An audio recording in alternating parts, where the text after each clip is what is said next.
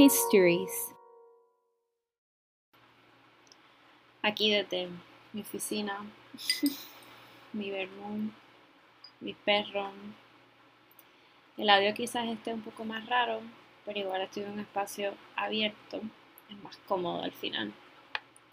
Así que hoy el episodio va a ser sobre Julio César, especialmente, específicamente el punto de la historia de su vida, que fue su famosísimo asesinato.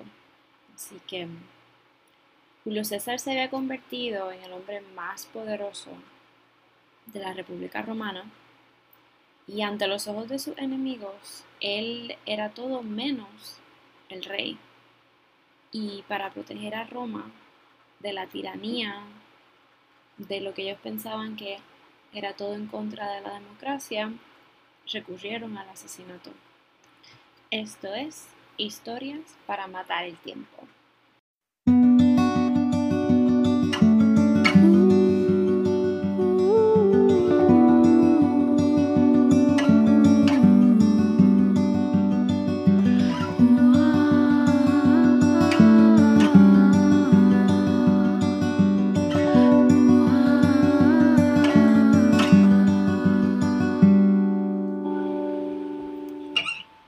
Julio César lo apuñalan en la tarde del 15 de marzo del año 44 a.C. Los conspiradores, asesinos, de repente sacaron sus puñales y se abalanzaron sobre él. Escribió Nicolás de Damasco, un historiador del siglo I a.C. Primero fue Publius Servilius Casca quien la apuñaló en el hombro izquierdo, al que había apuntado pero falló por nerviosismo. Tras ese golpe de casca, Julio César arrebató su toga a Tilius Simber, o Kimber. Perdonen con mi nombre eh, latino, griego, toda la cosa, porque voy a tratar. Agarró la mano de casca, saltó de su silla, se dio la vuelta y arrojó a casca con gran violencia. Según el historiador griego Apián de Alexandría, por otro lado, decía, César cogió el brazo de Casca y lo cortó con su estilete. Estilete era una herramienta afilada que se utilizaba para escribir en tablillas de cera, de wax, y que podía desgarrar, cortar la piel. Casi en el mismo instante ambos gritaron, escribió Plutarco. Al describir la situación, cómo reaccionaron César y Casca. Entonces César en latín le preguntó, Maldito Casca, ¿qué haces? Y Casca en griego llamó a su hermano cercano Gaius, hermano, ayuda. Este ataque, esta pelea, este revolú, uno, unos relatan una cosa, otros dicen otra cosa, así como un poco confuso.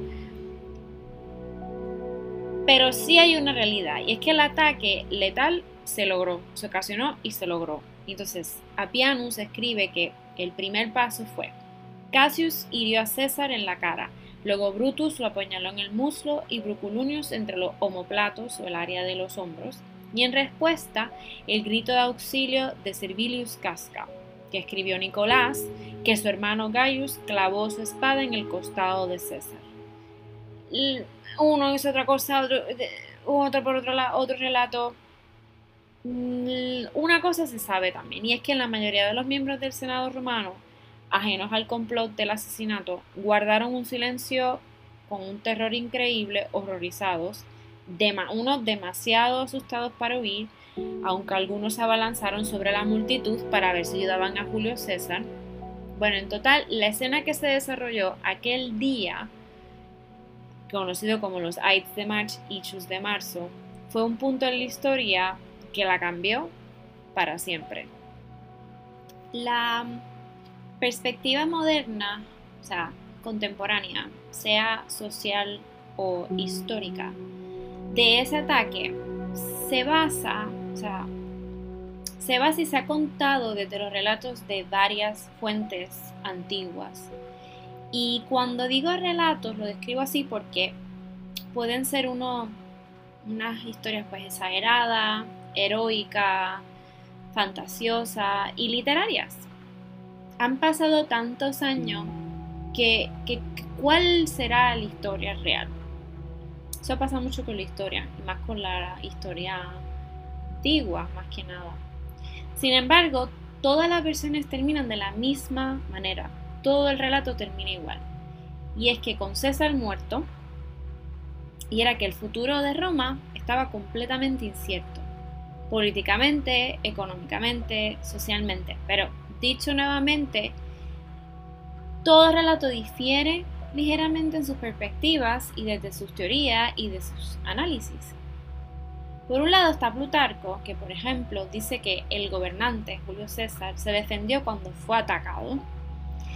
Abrosita, César, acorralado por todas partes, se volviera hacia donde se volviera, o sea, se parara donde mirara o donde no mirara, se enfrentaba a golpes de armas blancas dirigidas a su cara y a sus ojos, llevado de aquí para allá como si fuese una bestia, un animal salvaje, enjaulado, y estaba enredado en las manos de todos, pues todos tenían que participar en el sacrificio y probar un poquito de la matanza, dar, ser parte de esa matanza. Rosita.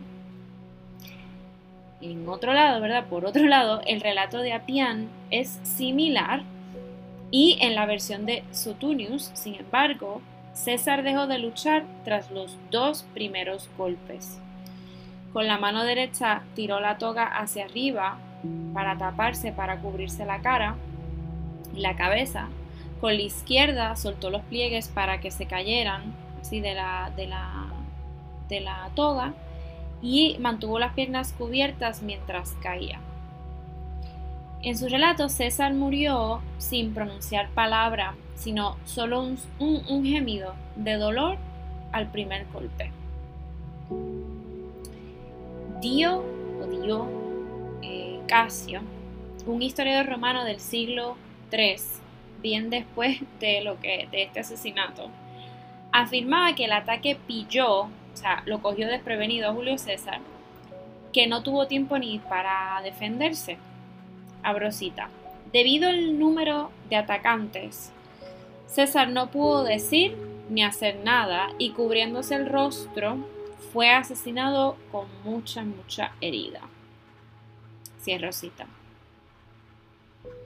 Bajo la masa o la cantidad, el número que se han dicho que son varios, son 38, 17, 14 apuñaladas. Escribe Nicolás, dice, César cayó al pie de la estatua de Pompeyo eso es bastante simbólico y lo voy a explicar un poco más adelante. Por eso quizás tiene, eh, hace un poco de sentido que lo cuente así. Todos querían parecer que habían tomado parte en aquel asesinato, cuenta el relato. Y no hubo uno de ellos que dejara de golpear su cuerpo mientras yacía allí. Cierro cita, cierro el relato. O sea que fue bastante emocional, había mucho odio y mucho rencor hacia Julio César para que fuese este tipo de ataque, ¿no? de victimario a víctima que durante la pelea. Habría sido imposible que hubieran atacado simultáneamente a una sola dado la logística y las dimensiones del lugar, o sea, eh, la curia, que esto era el centro, como decir, el centro de reuniones del Senado, donde se discutían asuntos políticos, económicos, sociales, eh, milicia, etc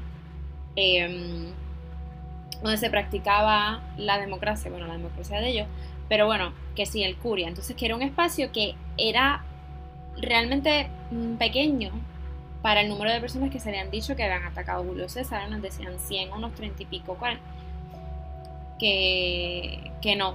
Entonces, en, hasta durante la pelea se dice que se quemaron áreas de, por partes como consecuencia de los ataques porque se cayeron, ¿no? Lo, donde tuviesen las luces, el fuego. Y hasta con hubo evidencia escrita, supuestamente, ¿no? es que Cassius cortando la mano de Brutus y hasta Minucius apuñalando a Rubrius en el muslo, o sea, porque todos, o sea, esto era todos entre todos por la falta de espacio y de acaparar a, a Julio, a Julio César. Entonces, el propio César fue apuñalado 35 veces. Esto fue según Nicolás, entonces luego está Apiano, está Plutarco y está Suturnius que cifran que fueron 23 veces. Eh, Suturnius describe en el momento cómo el médico Antistius examinó el cadáver. Esta es una de las primeras autopsias registradas en la historia en el mundo y descubrió que solo una herida había sido la mortal, que fue la segunda en el pecho. Y este fue un golpe atribuido a Cayo Casca, según ese relato de Nicolás. Una vez muerto César, Brutus se dirigió al centro de la curia para hablar, pero nadie se quedó a escuchar. Los senadores que quedaban huyeron desfavoridos, imagínate, ellos temerosos de que fuesen perseguidos, ya que pues, unos apoyaban a Julio César, otros no.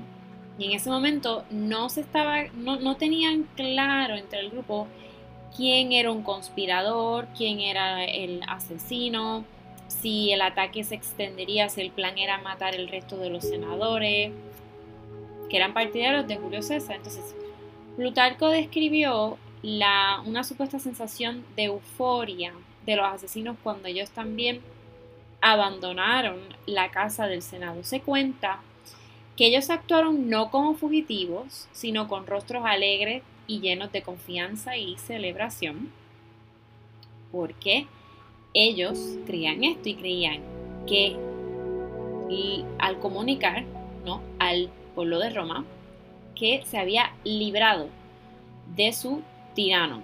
Y todo esto, mientras que en la curia todavía pues solo quedaba el cadáver de Julio César.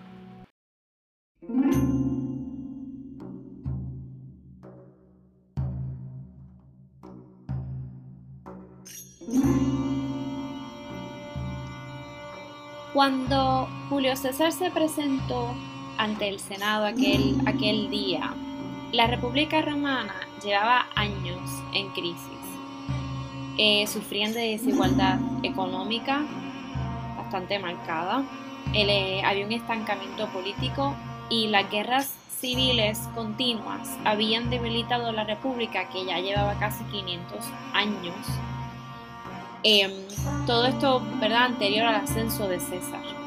Sin embargo, César gozaba de una enorme popularidad entre el pueblo romano, un exitoso líder militar que derrotó a su aliado eh, y luego adversario Pompey, Pompeyo, tras una guerra civil que duró cuatro años.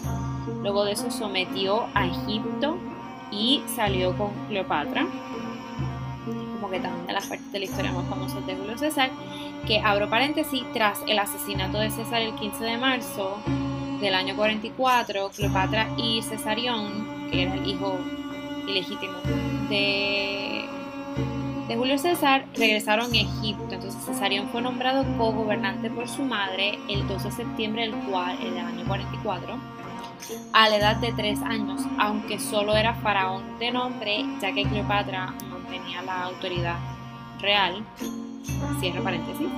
Y luego pues Julio César también amplió la república para incluir partes de la actual, o sea, la república creció y se incluyeron partes que hoy se conocen como pues países como Alemania, Bélgica, Suiza, España, hasta allá y Francia. También aprobó leyes a pesar de las objeciones del Senado que ayudaban a los pobres y fue un autor muy querido que, que escribió con frecuencia sobre sus viajes, teorías y filosofía. Muchos miembros del Senado, o sea que este era el grupo de líderes políticos nombrados, no elegidos como hoy día, que incluía a los optimates, ellos se conocen como optimates, que era un pequeño grupo conservador de élite, tenías que tener dinero para estar ahí y solo podían participar los hombres, em, que eran enemigos de, de César, de Julio César, que había apoyado, que en su momento habían apoyado a Pompeyo en la guerra civil. Entonces, esta gente se opuso también a la popularidad y a la supuesta arrogancia percibida de César. Eso lo sabemos por escritos y relatos y voces. Eso no, no se puede probar 100%, ¿no? Así que, en su opinión, de esto optimatis, el reinado cada vez era más autocrático de César, o sea, que esto pues era todo lo contrario a lo que se conocía como la República Romana Democrática, era todo, era una amenaza, o que con frecuencia eh, eludía al Senado, o sea, no contaba con el Senado para decidir asuntos importantes, entonces también controlaba el tesoro y compraba la lealtad personal, esto es Julio César, ¿no? del ejército comprometiéndose a dar a los soldados que se retiraban tierras públicas en propiedad. Esto es un ejemplo. Entonces también estampó su imagen en las monedas se reservaba el derecho de aceptar o rechazar los resultados de las elecciones para magistrados y otros cargos inferiores políticos y tal vez lo peor de todo, se rumoreaba que Julio César estaba dispuesto a declararse rey. O sea, salir de la, básicamente, se podría decir, salir de una democracia y convertirse en una monarquía, pero una, you know, absoluta, no como la que conocemos hoy día, que hay como una mezcla entre gobierno elegido, la burocracia y luego está la monarquía, sino como un estado regido por un solo soberano.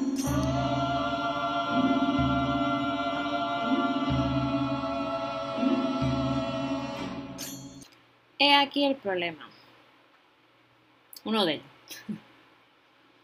Roma había sido estrindentemente antimonárquica desde el año 509 a.C., cuando Lucio Tarquinio Superbo fue derrocado y Roma se enorgullecía enormemente de su libertad y democracia como se conocía en ese momento.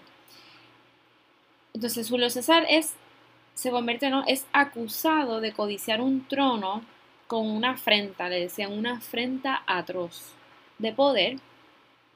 Y los opositores temían que César quisiera restaurar esa monarquía con el mismo mando. Aunque había rechazado públicamente Julio César una simbólica corona de oro que le ofreció en la fiesta pastoral de Lupercalia. Esto, fue un, relato, un hecho, ¿no? Como se podría decir. Lo que pasó que su primo y estrecho aliado, Marco Antonio, le regala esa corona como un, símbolo de, de ser el, principal líder, ¿no? De toda la República Romana.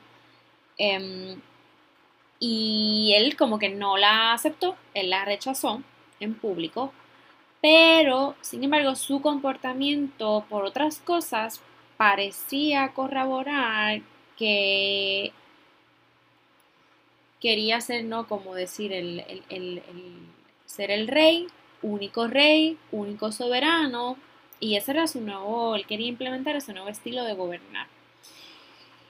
Él, Julio, había instalado a sus amigos en puestos de poder, él había colocado sus estatuas en los templos, que tú dirás, ¿y?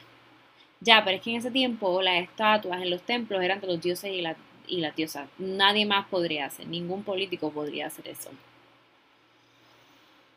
Quizás hasta ese momento, ¿no? Y, em, y reaccionó en un momento dado con furia cuando le quitaron una diadema colocada en uno de ellos.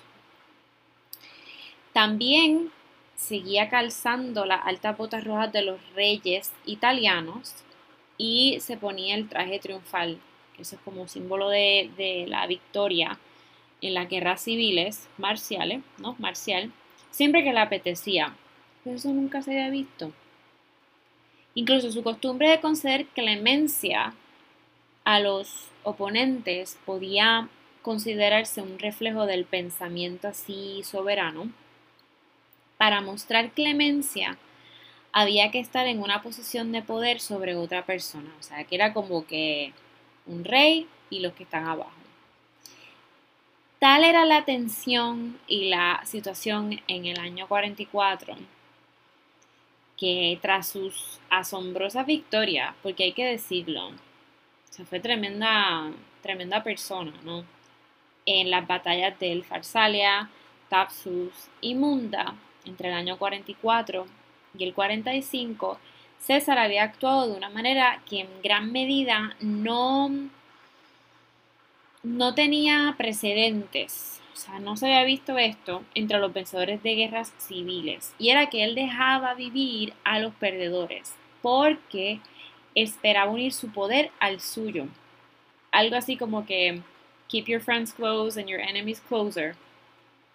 Y esto era algo que no gustaba a algunos compañeros en el Senado, políticos ¿no? um, y romanos en general. Pero, ¿qué figura así, verdad? ¿Qué político, qué figura como una de Julio César no le va a gustar a todo el mundo? Fue así como Brutus, que había luchado contra César bajo Pompeyo, y Cassius, que había comandado la flota de Pompeyo contra César en Farsalia, fueron indultados en lugar de ejecutados. Y en el año 44, César nombró a ambos pretores una benevolencia que irritó a muchos. Consideraban que la clemencia del, podría decir, del dictador era humillante y arbitraria, como que nos estás presentando como débiles y que esto era contraria a los principios de la ley en la República Romana y que lo veían como si estás en contra de la ley es una actitud propia de un puro y duro tirano. O sea, Julio César era un tirano. Una vez que César se convierte en dictador, porque sí, era una dictadura, una magistratura que ponía en sus manos los máximos poderes civiles y militares. La carrera política de todo romano descansaba en él. O sea, en otras palabras, en Arroyo Habichuela, se hacía lo que él decía.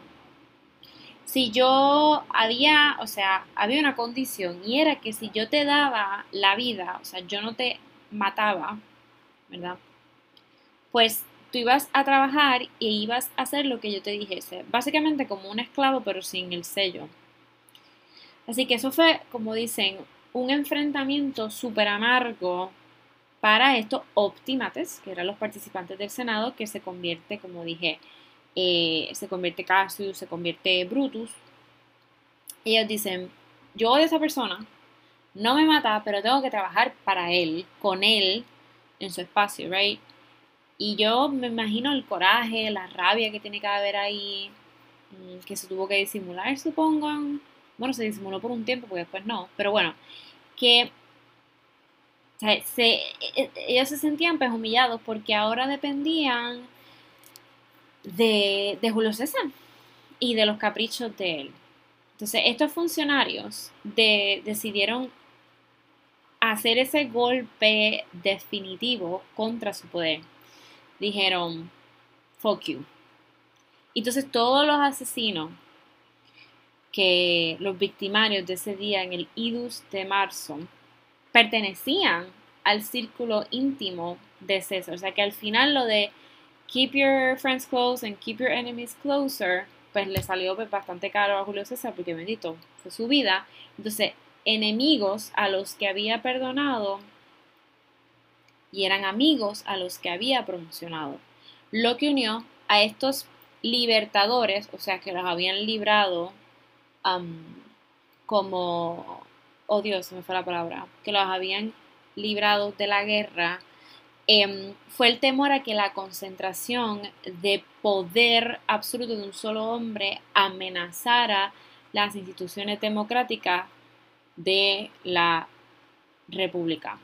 Y ahora yo pienso acá, ¿habrá sido excusa para matarlo al final? A nombre de Pompeyo, a nombre de la guerra. No sé, me si las circunstancias hubiesen sido diferentes, Julio César los libraba y luego les decía, hagan con su vida lo que les dé la puta gana, pues no lo sé, no lo sé. Pero eso no fue lo que pasó. Para ganar apoyo para su complot, los conspiradores inventaron historias sobre la arrogancia y el deseo de poder de César. Hicieron circular acusaciones de que había faltado el respeto al Senado, supuestamente que César estaba sentado en el foro cuando los senadores se presentaron ante él para concederle nuevos honores, pero que César ni se levantó para recibirlo, lo que fue tomado como un grave un insulto, una grave ofensa. Según Plutarco, César se dio cuenta de su error e intentó culpar a su mala salud, pero pocos le creyeron, sino que consideraron su comportamiento como pura arrogancia. Al menos 60 personas, y quizá más de 80, estaban implicadas en el complot contra César. El cerebro de la conspiración era Cassius, que comprendió que necesitaba colaborar con alguien que diera como que ese peso político a un futuro atentado, elevándolo por encima del nivel que era algo más que iba más allá de esa venganza personal. Entonces dice, bueno, ¿quién me puede ayudar? Dice, elige a su cuñado, Marco eh, Junius Brutus, que era un respetado óptimo, un respetado senador, y su familia, te decía, afirmaba descender por línea paterna de Lucius Junius Brutus, de quien se decía que había fundado la República Romana, o sea, imagínate. Entonces, con Cassius planeando en segundo plano, entonces Brutus actuando como el líder, se forjó la alianza. Entre ese último grupo destacan a dos hombres. Está Gaius Tribunius y Decimus Junius Brutus Albinus, ambos generales que habían, general en la guerra, quiero decir, que habían luchado junto a César en la Galia y en la guerra civil. Entonces, este último era primo lejano de Brutus y amigo íntimo de César, o sea, sus amigos más close, were the ones que lo acuchillaron.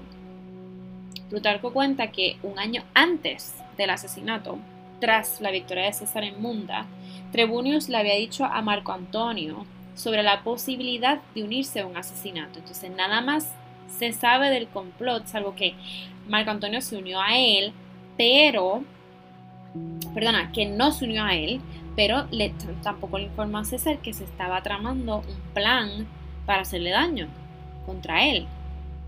Entonces cuando Tribunius le comunicó a los conspiradores que Marco Antonio no participaría, estos se agitaron para, y dijeron, bueno, y si matamos al general romano también, a Marco Antonio, pero Brutus se opuso y porque creía que deshacerse de César era un acto ya tan grande que era suficiente y le llamaba la justicia universal.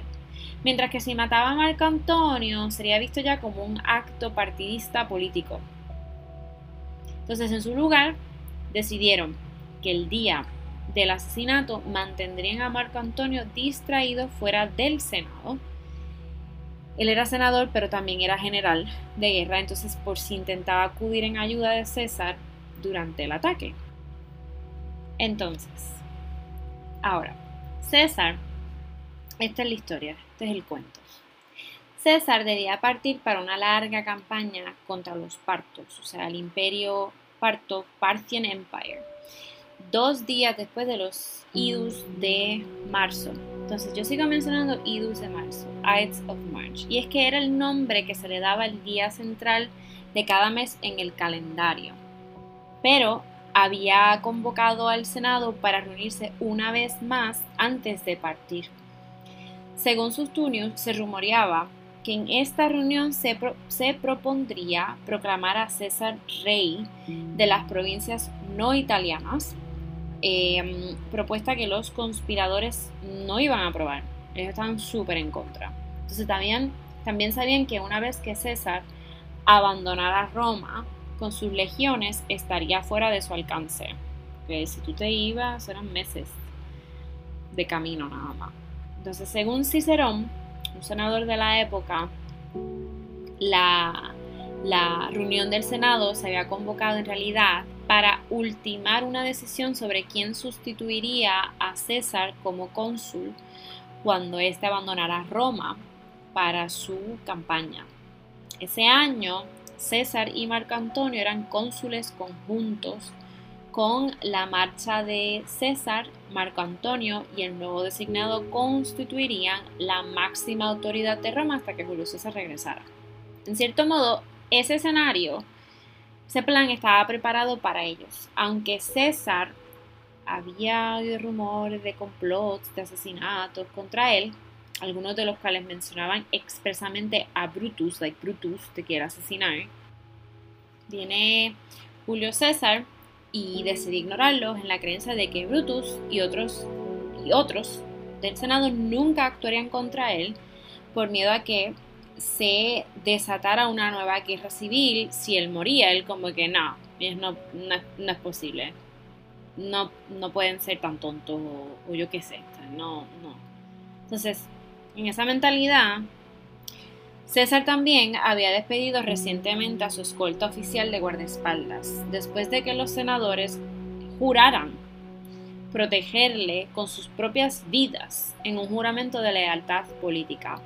Sin embargo, no estaría desprotegido en los idus, o sea, en los mitad de mes, 24 lictores, que eran los encargados de proteger a los magistrados, la acompañaban a todas partes.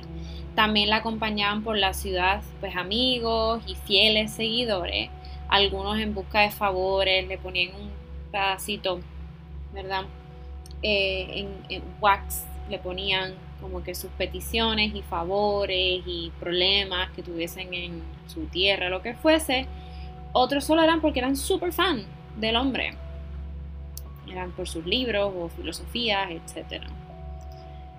Él era una celebridad, claro está. Entonces, tras considerar varias opciones, varios planes, entonces los conspiradores deciden hacer su jugada durante la sesión del Senado, no antes, no después. Entonces, donde el séquito de César sería reducido, porque solo los senadores por ley podían asistir y el emperador estaría desarmado. Porque otra cosa, las armas estaban prohibidas dentro del Senado, por lo que los conspiradores, claramente, y claramente lo hicieron, debían llevar las suyas, sus dagas, sus cuchillas, cuidadosamente escondidas. Cassius y Brutus consiguieron un apoyo crucial para el asesinato, y fue este. Bajo la columnata del teatro de Pompeyo, estaba al lado de la curia. Un grupo de gladiadores que eran propiedad de Décimo, o sea, esclavos, uno Décimo era uno de los conspiradores y senadores, se situarían allí para ayudarles. Entonces su papel de los gladiadores consistiría en ayudar a los asesinos si eran descubiertos antes de que pudieran darle los golpes a Julio César y protegerlos. Entonces venía gente a atacarlos a ellos para pelear por ellos, básicamente. Entonces los líderes políticos de los años finales de la República Romana eh, habían empleado, o sea, era una costumbre emplear con frecuencia gladiadores como refuerzo, como guardaespaldas por las frecuentes batallas callejeras de la ciudad. Las cosas estaban bien malas.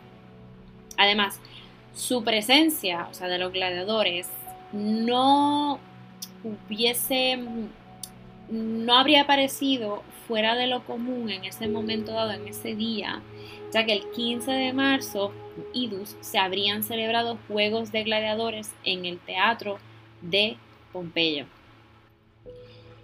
La noche del 14 al 15 de marzo, Calpurnia, que era la esposa legítima de César durante 15 años, tuvo pesadillas en las que veía a su marido cubierto de sangre. A la mañana siguiente le rogó a Julio, dice, que no, no acudas al Senado. Entonces el emperador le afirmaba que no fuese supersticiosa, que él no era supersticioso, pero, pero, o sea, las visiones de su esposa, em, ella le decía que en su, en su sueño ella veía cómo él se elevaba por encima de las nubes, dejando Roma a sus pies, y que lo veía temblando mientras Júpiter le cogía de la mano. Entonces esto ya le perturbó muchísimo. Entonces así que por eso, porque por la mañana ya como que se tomó el sueño en serio y le dijo, uy, como que soñé esto, tengo mal, como un mal omen, un omen. Entonces ella dice, bueno, pues ok, voy a ordenar varios sacrificios de animales para ah, limpiar las cosas malas, como dicen, sacar todas esas vibras malas. Todos esos presagios, o sea, los omens, eran súper desfavorables porque un mes antes, un adivino, o como se conocía, un Haruspex, llamado Spurina, había advertido a César del peligro que le acechaba. Entonces, el 15 de febrero, un mes antes, exacto, escribe eh, Sutunius que Spurina había leído entrañas de animales sacrificados que significaban que César se enfrentaba a un peligro que no llegaría más tarde de los idus de marzo. O sea, me explico, en pocas palabras. Sacrificaban animales, le leían las entrañas, las entrañas se leían literalmente. Tienes que tener este oficio para practicar eso, entenderlo. Y también tienen que pensar que aquí no hay catolicismo ni nada que valga. Esto es, ustedes saben, ¿se acuerdan? You know, Zeus and all that stuff. Very interesting stuff. Entonces, además de todo lo demás, César estaba físicamente enfermo. Según Nicolás de Damasco, los médicos de César trataron de impedirle que acudiera al Senado aquel día a causa de unos vértigos súper fuertes que él estaba sufriendo, que estaba sometido y que padecía en aquel momento. La teoría, así visto con la perspectiva así de la medicina moderna de hoy día, es que se decía que César padecía de epilepsia y también es posible que hubiese, hubiese sufrido perdón, un pequeño ataque de apoplejía, o sea, un ataque del corazón, un stroke. Entonces, al amanecer, esa mañana, César se sentía súper cansado, no había dormido y con náuseas. Entonces, según Sauturius, él decide esa mañana, bien temprano, bien temprano, decide quedarse en casa. Entonces envía a Marco Antonio al Senado, se podría decir antes de las 11 de la mañana, para disolver la sesión. Como, ah, la sesión de hoy se cancela y él va a descansar para irse a su gira. Sin embargo, en ese momento, aparece Décimos Junius Brutus Albinus y dice, oh no, no, no, yo voy a hablar con César. Y llega a la casa de César y le dice, oh, tú no puedes cancelar, amigo. Y aquí está entre comillas, en el libro ponían friend. You cannot cancel, tú no puedes cancelar. Tú tienes que ir acudir al Senado como estaba previsto, diciéndole al dictador, a Julio, que, que parecía ridículo si cambiaba sus planes a causa del sueño de su esposa. Que qué tontería. Si el dictador se sentía realmente enfermo, que eso podía hasta eh, ofender, ofender a los senadores presentándose eh, o, muy, o, por muy corto tiempo o no presentándose at all. Entonces, este razonamiento, esta conversación para convencer a Julio pues mira, pues lo convence. Entonces César sale de su casa a las 11 de la mañana en una litera llevada por cuatro esclavos. O sea, él no, no caminaba, anyway. Imagino pues que en ese momento pues, fue bastante una gran ventaja. Y eh, presididos por los lictores, que eran como sus guardaespaldas, que no podían entrar al Senado. Entonces César se dirige al teatro de Pompeyo, pasa el teatro de Pompeyo pasa ese enorme complejo construido por su rival, pues este es el simbolismo que quería hablar, que, que mencioné al principio, que estaba a las afueras de Roma, y en su interior se encontraba la curia, la casa del Senado, y pues donde se tendría claramente esta reunión. Entonces, en el camino, cuando estaba Julio César en la, en la litera, en la camillita así. Que no sé si han visto Rome de la serie de los 2000 de HBO. Pues ahí se puede ver muy bien, hasta en Game of Thrones, whatever, ese. Em, en el camino, pues una multitud rodea esa litera y abruman a César con peticiones. Entonces, en medio del ruido, dice que César pasó por alto una nota que alguien le entregó advirtiéndole del complot. O sea, que es posible que esa nota se la ofreció Artemidoro de Damasco, que era un maestro griego del círculo de Brutus. Y según eh, Nicolás, el historiador, la nota se encontró junto al cadáver de César, entre otros papeles. Entonces tú dices, diablo, tantas cosas pasaron y Julio César, eh, ni una, ni una. Eso era como que él tenía que morir y tenía que morir ese día. Plutarco escribió, abrosita, los conspiradores, todos, se apresuraron al pórtico de Pompeyo del teatro y esperaron allí, esperando que César acudiera enseguida a la reunión. Cierro cita. Como estaba prohibido llevar armas en el Senado, Brutus ocultó su daga bajo la toga. Otros senadores ocultaron sus armas en las cajas de documentos que jóvenes esclavos llamados los Capsari, Capsari habían traído al recinto. Nada, they were ready and prepared. Estaban preparados y listos para recibir a César. Llega César. Y cuando atravesó la puerta, caminando, por protocolo, los senadores se levantan la Cámara de Senado no era mucho más grande que una pista de tenis moderna, o sea, imagínense en esas medidas, y al menos 200 hombres tenían que estar presentes para formar quórum. So, como se decía antes, que fueron 200, fueron 100 que la apuñalaron. No, fueron bien poquito. Fueron los conspiradores, parece que la apuñalaron también un par de veces. Así que, ante 200 personas había poco espacio y muchos ojos como testigo para ellos atacar rápidamente.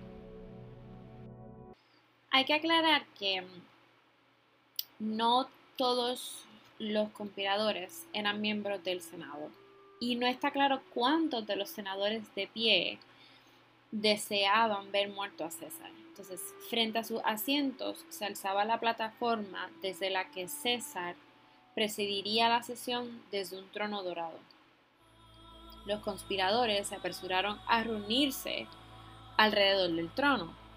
Tan pronto como César se sentó y mientras el resto de los senadores seguían de pie con muestra de respeto, los asesinos, escribió Plutarco, abrosita, los rodearon en masa, presentando a Tilius Cimber, entre ellos con una súplica en nombre de su hermano que estaba en el exilio. Todos los demás se unieron a sus súplicas y estrechando la mano de César le besaron el pecho y la cabeza. Cierro cita. Al principio, César rechazó estas peticiones, pero cuando los senadores no le dejaron marchar, intentó levantarse por la fuerza, como que lo aguantaron. Fue entonces cuando Tilius, que podía estar arrodillado ante César, le agarró la toga por los hombros con un gesto de súplica. Esto impidió, o sea, esta era una actuación, que César se levantara y le dejó el cuello al descubierto. Y según Sutunius, César gritó entonces, wow, like, esto es violencia, like, let me, let me go, déjenme ir. Apianus dice que Tilius gritó entonces, ¿a qué esperabas? La respuesta, por supuesto, fue nada, porque el resto, como se suele decir, fue historia. Empezaron a cuchillarlo sin decirle nada. En algunas fuentes antiguas, la muerte de César aparece marcada como un sacrificio. El historiador del siglo II después de Cristo, Florus, interpreta los múltiples honores que recibió César en vida como ínfulas, que ínfulas son los adornos de lana que se ponían a los animales destinados a sacrificios eh, rituales. Se representa a César afrontando su destino como esos animales, con cierta docilidad, Plutarco parece interpretar, por otro lado, el suceso como un castigo divino. Abro cita. César se hundió por casualidad o porque lo empujaron allí sus asesinos, contra el pedestal sobre el que estaba la estatua de Pompeyo, y el pedestal se empapó de su sangre, de modo que se podría haber pensado que el propio Pompeyo presidía esta venganza sobre su enemigo, que ahora yacía postrado a sus pies, temblando por una multitud, por una cantidad de heridas. Cierro cita. Tras la muerte de César, Marco Antonio organizó un gran funeral para él. La popularidad del dictador era tal que se produjo un motín que provocó la cremación improvisada de César en el foro.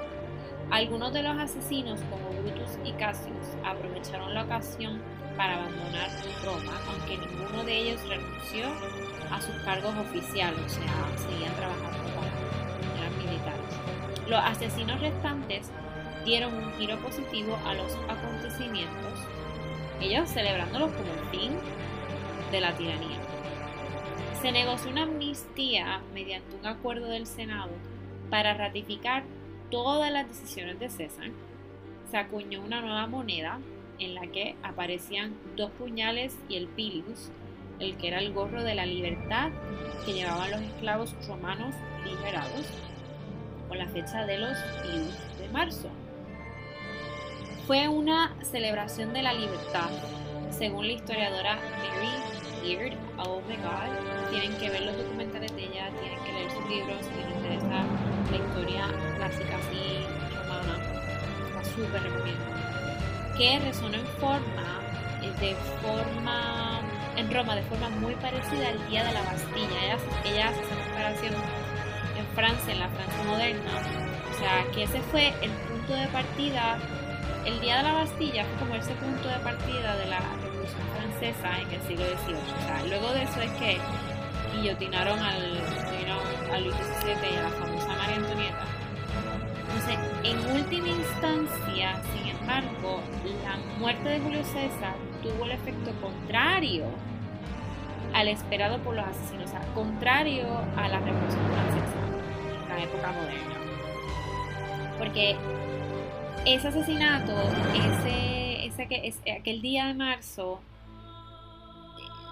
o sea, fue como ese punto final, pero punto de comienzo em, para, para ese punto final para la República Romana. Entonces, entonces ellos en vez de mantener la República Romana, lo que hicieron fue que allanaron, como que le hicieron la cama al, al camino eh, al imperio gran parte de la población se volvió contra los asesinos. This is the thing. Entonces, y luego de ahí pues se desencadenaron las guerras civiles que Julio César juraba que iban a suceder si lo asesinaba. El sentimiento popular volvió a inclinarse hacia César durante todos esos cambios, esa, esa parte tumultuosa final de la República Romana durante una semana eh, se celebraron los juegos y se celebraron unos juegos celebrados a su honor. Y esto ya es, o era en su momento y lo fue, una señal inequívoca de su divinización. Porque hay que recordar que el juego, o sea, lo que se considera como las Olimpiadas, ese tipo de juegos, eh, en Grecia, en Italia, todo eso, pues eran en celebración a, a, los dioses específicamente, pues a, Zeus, luego tenías a, Artemis, que es la diosa del arco, arco flecha, todo esa era la celebración, ¿no? Del cuerpo, la divinación, divini, divinización, perdonen, em, esa era la celebración. Entonces, si tú haces unos juegos a nombre de Julio César, ya lo estás divinando. Entonces, entonces dos años, de hecho, luego de esos juegos, sería completamente, o sea, oficialmente deificado, o sea, divinizado. La muerte de César abrió el camino para que su heredero e hijo adoptivo, Octavio, de 19 años, se convirtiera en el primer emperador de facto de Roma. O sea que él fue el futuro Augustus. el famosísimo Augustus, de facto, emperador de facto, pues que no fue elegido. It is what it is. No fue elegido. eso no es una república romana. Eso un imperio. Entonces, él cuando ya es emperador de facto, pues además de imperio, pues era como se dice, soberano, eh, construyó un templo en Roma dedicado, él lo pone, él le llama Divus Julius. O sea, como tú entrabas a ese, a ese templo, que no era muy grande, se conocía como, tú entrabas y lo primero que tú veías que decía el divino Julio. O sea, pues, era un dios, el ángel de la guarda. You know, so el templo fue comenzado por Augustus en el año 42 a.C., después de que el Senado deificase a Julio César tras su muerte. Augusto dedicó el templo sea, todavía no se sabe si en arquitectura era jónico, corintio o compuesto, es una mezcla a César, su padre adoptivo, y lo terminan la construcción, o sea, abren las puertas el 18 de agosto del año 29 a.C., tras la batalla de Accio, o Accio. Hoy día se puede visitar y se conoce como el Templo de César. Y se puede ver lo que queda del templo, o sea, las ruinas, y están ubicadas en el foro, en el foro romano en Italia. Y puedes dejarle flores. Yo vi moneda, céntimo, como forma de dar sus respetos, I guess.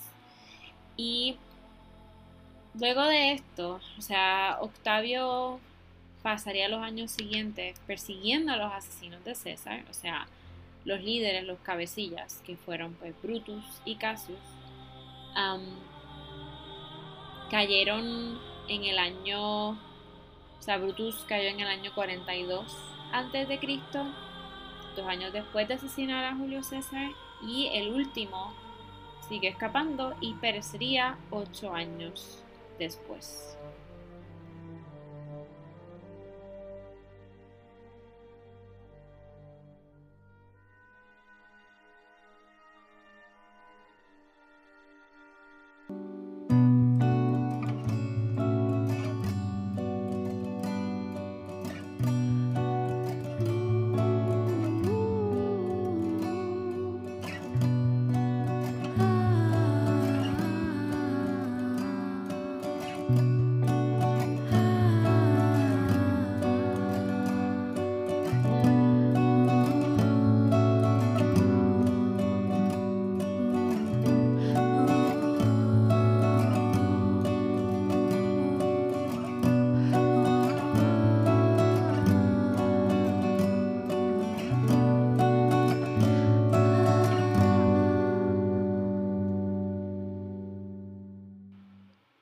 Para este episodio, la revista de National Geographic History y la serie Julius Caesar with Mary Beard fueron de gran ayuda.